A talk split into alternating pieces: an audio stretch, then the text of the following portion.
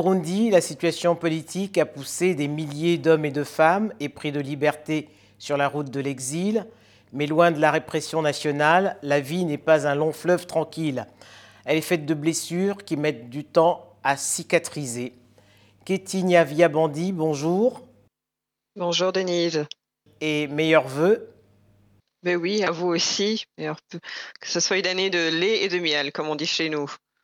Des pavés de Bujumbura, où en 2015, vous mobilisiez une centaine de femmes contre le troisième mandat de Pierre Korunziza à Ottawa, où vous dirigez depuis septembre 2020 la section anglophone euh, d'Amnesty International. Diriez-vous que votre engagement citoyen a finalement payé?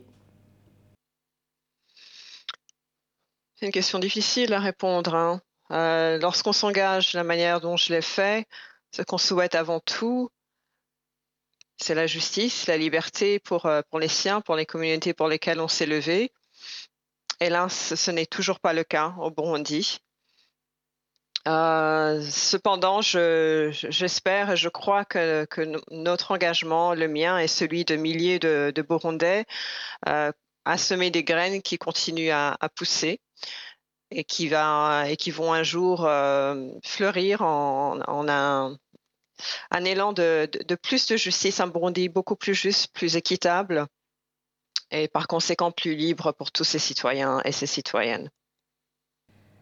Après la disparition de Pierre Kourounziza, que reste-t-il du hashtag Burundi Crisis?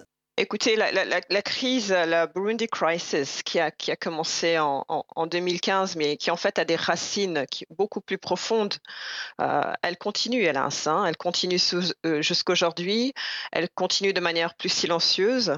Euh, et donc, la, Burundi Crisis, aujourd'hui, elle se voit beaucoup moins sur les écrans, mais plutôt dans l'intimité du quotidien des gens euh, qui ont vécu, des gens qui ont perdu les leurs, euh, dont les, membres de la famille leur ont été arrachés comme ça, qui sont partis du jour au lendemain, on ne les a plus revus.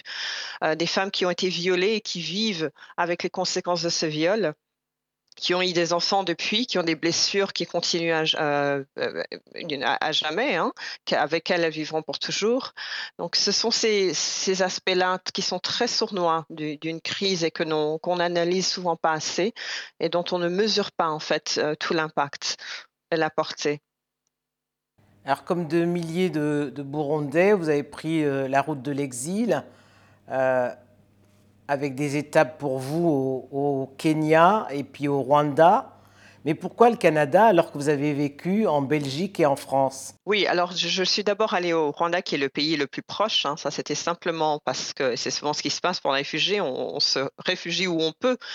Et ensuite, j'ai bougé vers, euh, vers le Kenya où j'avais des liens et où j'ai étudié également.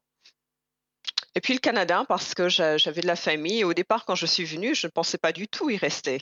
Hein. moi, j'ai toujours voulu, euh, j'ai bien, j'ai vécu ailleurs, en dehors de mon pays, mais j'ai toujours voulu vivre dans mon pays et je suis toujours rentrée. Donc, lorsque je suis venue, c'était pour une visite familiale. Et euh, malheureusement, les, menaces qui existaient et les conditions qui, euh, qui existait au Burundi à ce moment-là, euh, on fait en sorte que c'était impossible pour moi de, rentrer. Euh, j'ai toujours rêvé de, continuer ma vie et, de m'épanouir et de, contribuer à, mon pays ou à l'Afrique. Euh, donc, je n'avais jamais imaginé faire ma vie adulte en Occident. Et bon, je suis effectivement née en Belgique, mais je n'ai pas plus d'attache. J'ai fait mes, euh, mes, études en France, une partie. Euh, mais voilà, mon, mon, envie avait toujours été de, continuer ma vie, de, m'épanouir, d'élever mes enfants dans, dans, mon propre pays. Donc c'était un petit peu, c'est un accident du destin qui fait en sorte que je me retrouve euh, aujourd'hui ici, au Canada. Mais un accident que vous ne regrettez pas non, je regrette le départ, hein, le départ, euh, l'exil, je le regrette. C'est l'exil est toujours une déchirure euh, euh, épouvantable. C'est toujours une déchirure. J'aurais aimé que ce soit un choix. Hélas, ce ne l'est pas. maintenant, je suis ici et il faut reconstruire sa vie. C'est ce que je fais pour moi, pour mes enfants, pour mon pays. Et je suis convaincue qu'en fait, on peut Euh, maintenant, avec, le recul, cinq ans plus tard, je me rends compte qu'en fait, on peut reconstruire, on peut se reconstruire et reconstruire euh, son pays à partir de là où on est. Et c'est ce que je fais. J'essaye de continuer mon, mon, combat qui a toujours été celui pour euh, une société plus juste, ici même, hein, donc où je suis, parce qu'il existe des inégalités, il existe des injustices profondes ici également, et non seulement au Canada, mais partout dans le monde. Et je pense que mon parcours, en fait, peut, aider euh, à, pas, uniquement à résoudre, mais peut contribuer, en fait, à trouver des solutions. Et donc, j'ai l'ambition de faire partie de ces Africains et Africaines qui, qui réparent le monde à leur, à manière, euh, qui, en fait, qui, qui puisent dans leur propre euh, déchirure, leurs propres difficultés pour pouvoir apporter des solutions durables au monde. Avant d'être reconnu comme réfugié au Canada, vous avez dû accepter d'être apatride. Comment vous avez vécu ce renoncement à une partie de votre histoire? Oh, c'est terrible, Denise. Je ne le souhaite à personne. Euh, devoir euh, rendre son passeport et dire qu'on n'a plus, en fait, euh, se rendre compte qu'on n'a plus euh, d'État, qui on n'est plus de chez soi n'a plus cette identité-là. C'est un moment euh, grave, c'est un moment, euh, je le dis toujours, euh, j'ai vécu comme un deuil, le deuil d'une personne très chère. et, c'est quelque chose qui ne, qui, ne devrait être vécu par personne. Maintenant, avec le temps, ce que ça m'a appris personnellement, c'est que nous sommes aussi des citoyens du monde et des citoyennes du monde. Et que donc, je suis burundaise avec mon passeport ou pas. Je suis burundaise que l'État burundais le, reconnaisse ou pas, veuille de moi ou pas. Je reste profondément euh, burundaise et que voilà, le Burundi n'appartient pas à ses dirigeants. Hein. Le pays, c'est un, pays, c'est un peuple, c'est une histoire. Un pays, c'est une relation personnelle et intime avec soi-même. Et ça, personne ne peut me l'ôter. Et ça continue d'être ma conviction et ma manière de, de, de me mouvoir dans le monde et d'avancer dans le monde. Avant d'être reconnu par le Canada, il y a eu un long chemin parsemé d'écueils. Quelles leçons vous en avez tirées? Oui, c'était c'était un moment euh, très difficile et c'est une expérience que vivent toutes les réfugiés et toutes les personnes réfugiées en fait. C'est-à-dire que vous arrivez dans un pays vous avez tout laissé derrière vous, tout ce que vous connaissez, tout ce que vous possédez, toutes vos attaches, tous vos repères. Et lorsque vous arrivez dans ce, nouveau pays, on vous réduit à un mot, réfugié, une étiquette qui efface tout ce que vous êtes. Et vous devez en fait vous prouver continuellement euh, et vous redéfinir et réclamer votre identité et qui vous êtes.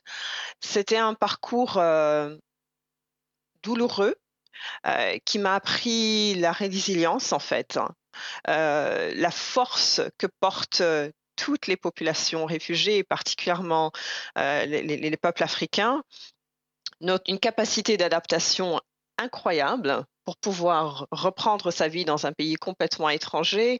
Ça requiert une intelligence très fine, ça requiert un courage quotidien, ça requiert euh, une compréhension, une sensibilité à l'autre, en fait. Pour pouvoir vous adapter, vous devez être sensible à, ce que l'autre est. Et euh, ça demande une retenue extraordinaire face à toutes ces difficultés. Et ce sont, euh, ce sont des choses qui m'ont, qui m'ont forgé, qui ont forgé mes enfants et qui nous forgent tous et qui font en sorte en fait que nous sommes extrêmement riches dans ces sociétés-là. Et ce que nous apportons est puissant et fort. Nous avons énormément de choses à apprendre, je pense, aux sociétés qui nous accueillent. Et c'est absolument, c'est absolument mon intention de le faire. C'est ce que je fais déjà dans, ce, dans, ce nouveau poste que, que j'assume. J'apporte toute cette richesse et toute cette expérience-là avec moi. Et elle m'informe, elle me guide, elle fait partie de mon expertise. Et c'est comme ça que vous accompagnerez mieux les personnes qui, comme vous, ont été confrontées au racisme et au plafond de verre Absolument. Absolument, c'est-à-dire que cela forge ma manière de comprendre euh, les inégalités ici au Canada. Ça informe toutes mes relations avec, euh, les, dirigeants canadiens avec qui je fais face. Lorsque nous parlons de politique pour, euh, les réfugiés, j'en parle en tant que réfugié moi-même. Euh, en tant que femme en plus réfugiée qui a vécu cela avec, euh, avec une, double, euh, une, double douleur, une double difficulté, celle d'être à la fois femme et à la fois réfugiée. Donc cela, cela informe toutes les décisions que, que je prends et, et, toutes les, les interactions que j'ai avec, avec le gouvernement canadien, avec les acteurs qui, sont, qui prennent des solutions. Parce qu'en fait, on se rend compte, c'est ce que je, je, je me rends compte constamment, c'est que les personnes qui prennent des décisions par rapport à ces questions-là n'ont jamais eu cette expérience, ne savent pas ce que c'est que, d'être sans abri, que d'être, euh, que d'avoir quitté, d'être forcé de quitter chez soi, ne, donc ne connaissent pas les besoins et donc les réponses qu'ils apportent ne sont pas nécessairement adaptées. Et c'est pour ça qu'il est fondamental d'avoir des personnes euh, qui ont un vécu comme le mien, dans des postes de décision parce que justement, nous savons de quoi nous parlons et nous pouvons apporter des solutions pratiques, efficaces, durables. C'est absolument fondamental. Dernière question, Katie. Avec le recul, pour vos filles et pour vous-même, après ces cinq années de galère, c'est enfin le début du conte de fées? Je dirais que c'était pas de la galère. C'était, c'était des situations difficiles qui nous ont forgés, mais c'était un apprentissage à la vie. Euh, mes filles, je suis très fière de la manière dont mes filles se sont, euh, se sont tenues et portées durant, durant ces années-là. Nous avons énormément appris ensemble.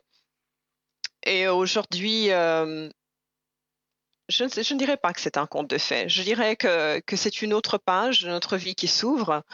le conte de fait, ce serait de pouvoir rentrer chez nous, et pour elles d'être épanouies et de vivre dans un pays où elles se sentent vraiment elles-mêmes, où elles parlent leur langue. Ça, ce serait le conte de fait. Et euh, je, je, crois, comme j'y crois quand même, euh, je pense que cela arrivera un jour.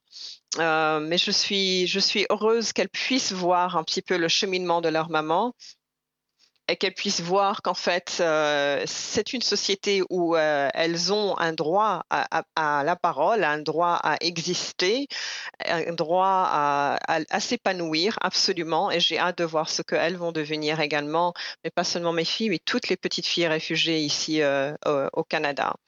Donc, je crois que c'est un message aussi puissant à, toutes les personnes qui sont arrivées ici et à qui on a dit de, de, de, de gérer leurs ambitions, à qui on a fait croire qu'elles ne seraient pas capables d'arriver loin. Euh, J'espère que ceci leur dit haut et fort que oui, elles sont capables de tout, et que la force est déjà en elles, que l'intelligence est déjà en elles, et qu'il s'agit simplement de la déployer et qu'elles soient reconnues dans, dans, dans, cette société. Merci, Kétine Evia Bondy. Merci à vous, Denise.